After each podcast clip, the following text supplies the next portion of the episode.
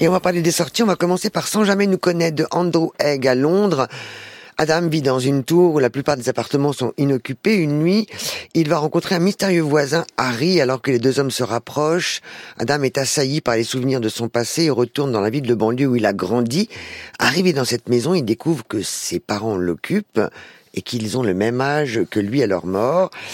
Moi, je me souviens avoir beaucoup aimé son film Weekend en 2012. Deux types se rencontrent dans une boîte de nuit et cette aventure d'un soir va se transformer en véritable histoire. Sujet minimaliste, deux acteurs inconnus, petit budget. Bref, l'inverse de celui-là, Laurent, plus une romance baignée de fantastique, un mélo assumé certes, mais tellement surligné de musique et de ralenti. Oui, oui, c'est un mélo survitaminé, euh, d'ambiance nocturne, de couleurs intenses et de musique des tubes des années 80 qu'il faut supporter à longueur de temps et de film, avec des fantômes à la clé euh, et euh, une émotion souvent surjouée, souvent sollicitée pour le spectateur. Moi, j'ai eu l'impression d'un film complaisant, lourd et psychologiquement sans grand intérêt.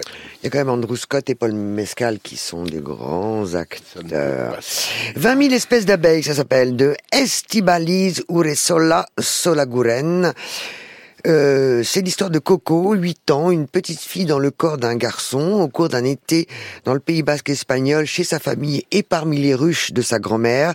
C'est la prise de conscience d'une enfant transgenre et surtout, et ça c'est ce qui fait toute la subtilité du film, une interrogation, celle d'une famille qui devra se redéfinir par rapport à ça. Pas mélo du tout, cette quête d'identité au milieu de la nature.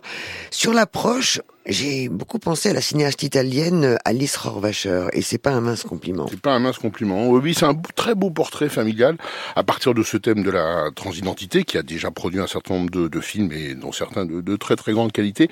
C'est trois générations de femmes euh, qui entourent l'enfant protagoniste du, du, film, et c'est euh, aussi d'ailleurs une très très belle façon, je trouve, de filmer le quotidien, de d'instaurer la chronique. Et l'art de la chronique, il est il est souvent subtil. Et puis sans oublier aussi, et ça fait l'un des charmes, l'une des forces du film, une couleur locale euh, assumée avec les, les, traditions religieuses du Pays Basque. Bon, tout ça fait un, un, ensemble très subtil, très attachant, très complexe, et avec effectivement une, une belle couleur d'ensemble. Elle sait très bien filmer les corps en plus. Elle, Absolument. 20 000 espèces d'abeilles, c'est le titre. Là, ça s'appelle Bob Marley, One Love de Reynaldo Marcus Green célèbre qui célèbre la vie et la musique d'une icône qui a inspiré des générations à travers son message d'amour et d'unité. Et pour la première fois sur grand écran, un biopic donc qui plane sur les événements et surtout un film téléguidé par la famille, donc un hommage respectueux.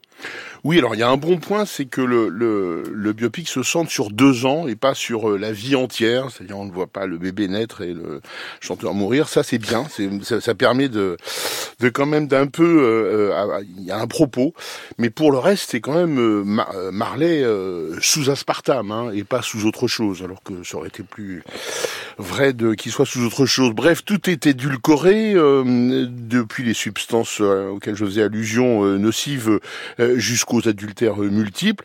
Bon, on sent, comme vous le disiez, qu'il s'agit nettement d'un biopic autorisé par la famille avec un scénario euh, qui a reçu manifestement l'accord du clan. Reste, reste évidemment la musique de Marley qui est bien plus forte que tout ça, mais décidément, ça ne fait pas un film. Et c'est la vraie voix de Bob Marley, c'est pas l'acteur qui chante. Euh, Nuit noire en Anatolie du turc Oskan Alper. Ishak vit seul dans la province d'Anatolie et gagne sa vie en jouant du luth dans une boîte de nuit. Un jour, il doit se rendre au chevet de sa mère dans un village natal qu'il a dû quitter subitement sept ans auparavant. Il est alors confronté à l'hostilité de tous. C'est le côté sombre de la Turquie rurale, l'intolérance traitée sous tension et malaise, un thriller et un pamphlet à la fois sur le régime autoritaire actuel, Laurent. Oui, oui, euh, le titre euh, n'est pas mensonger. Noir, c'est noir. Hein. Effectivement, il y a des réminiscences de la façon dont Nouri Bigel euh, juge et, filme son pays depuis des années, avec là, pour le coup, dans ce film-là, Nuit noire en Anatolie, euh, une très forte euh, insistance euh, et dramatique et inquiétante à la fois sur l'homophobie et la xénophobie qui, qui régnerait dans ces provinces un, un petit peu reculées. Donc on est entre des allers-retours entre le passé et le présent, mais décidément, c'est la violence qui, qui prime. Reste, reste quelques rares, rares figures féminines dont on voit bien que le cinéaste leur, attribue un petit peu plus de vertu et un peu une lumière d'espoir, mais décidément, décidément, c'est très noir. Vivant de Alix Delaporte, pardon, mais pour avoir travaillé dix ans à l'agence Kappa, notamment à la grande époque, celle de 24 heures, celle la même Kappa qui a inspiré Vivant puisque la réalisatrice y a travaillé, c'est peu dire que je l'attendais, ce film, pas par nostalgie pour ces années passées et désormais perdues, pour une autre approche, disons, plus mercantile du métier, mais pour y chercher, je sais pas, un propos par exemple.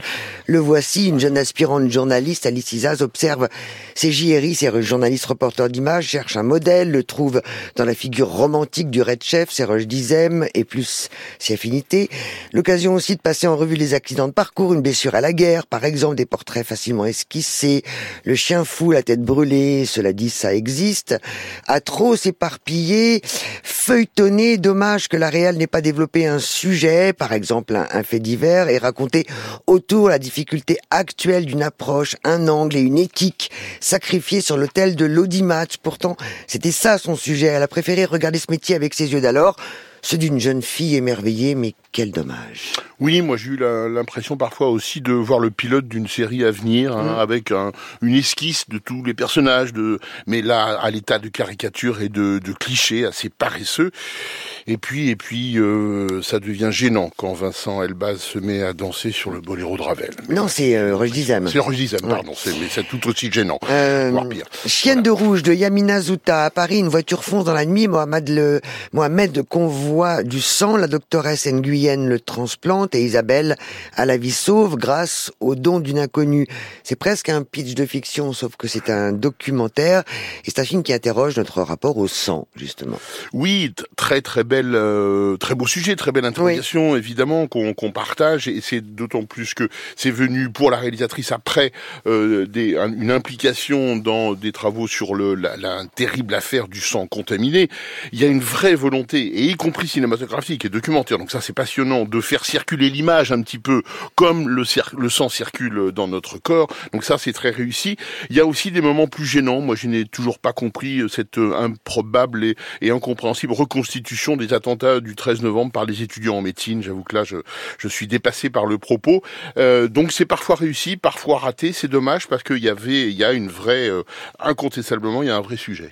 Le Monière imaginaire d'Olivier Pi avec Laurent Lafitte, Stécie Martin, Stécie Martin. Paris, 17 février 10, 1673. Comme tous les soirs, Molière monte sur la scène du théâtre du Palais Royal pour jouer le mal imaginaire.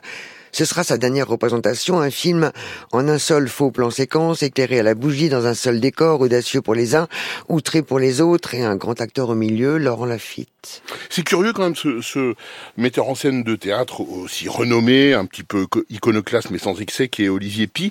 C'est curieux, il a jamais monté Molière au théâtre, ce qui est son droit le plus absolu. Et voilà pour son premier film en tant que réalisateur, il monte en partie le, le malade imaginaire, même si c'est surtout ce qui l'intéresse le dernier jour ou les dernières heures de Molière, sur lesquelles on a extrêmement peu euh, d'informations. Lui-même d'ailleurs le reconnaît. Bah du coup ça brode. Alors on en fait un bisexuel hypochondriaque. Euh, bon, pourquoi pas Alors, dans ces cas-là, on pourrait faire de Molière aussi un Tartuffe, un misanthrope, un avare. Bon, tout cela, il ne l'était pas, ça on le sait. Et donc, le propos du film est assez curieux de fausser à ce point-là la réalité de Molière. On va parler des 61e rencontres cinéma de Pesna déjà, c'est fou. Ben oui, ben oui, ben oui. C'est sur le cinéma coréen et c'est du 16 au 22 février. Exactement, euh, avec 20 films de référence. Vous pourrez revoir La Servante, L'île de Kim Ki-duk, Memories of Murder, The Host, enfin des très très très beaux films.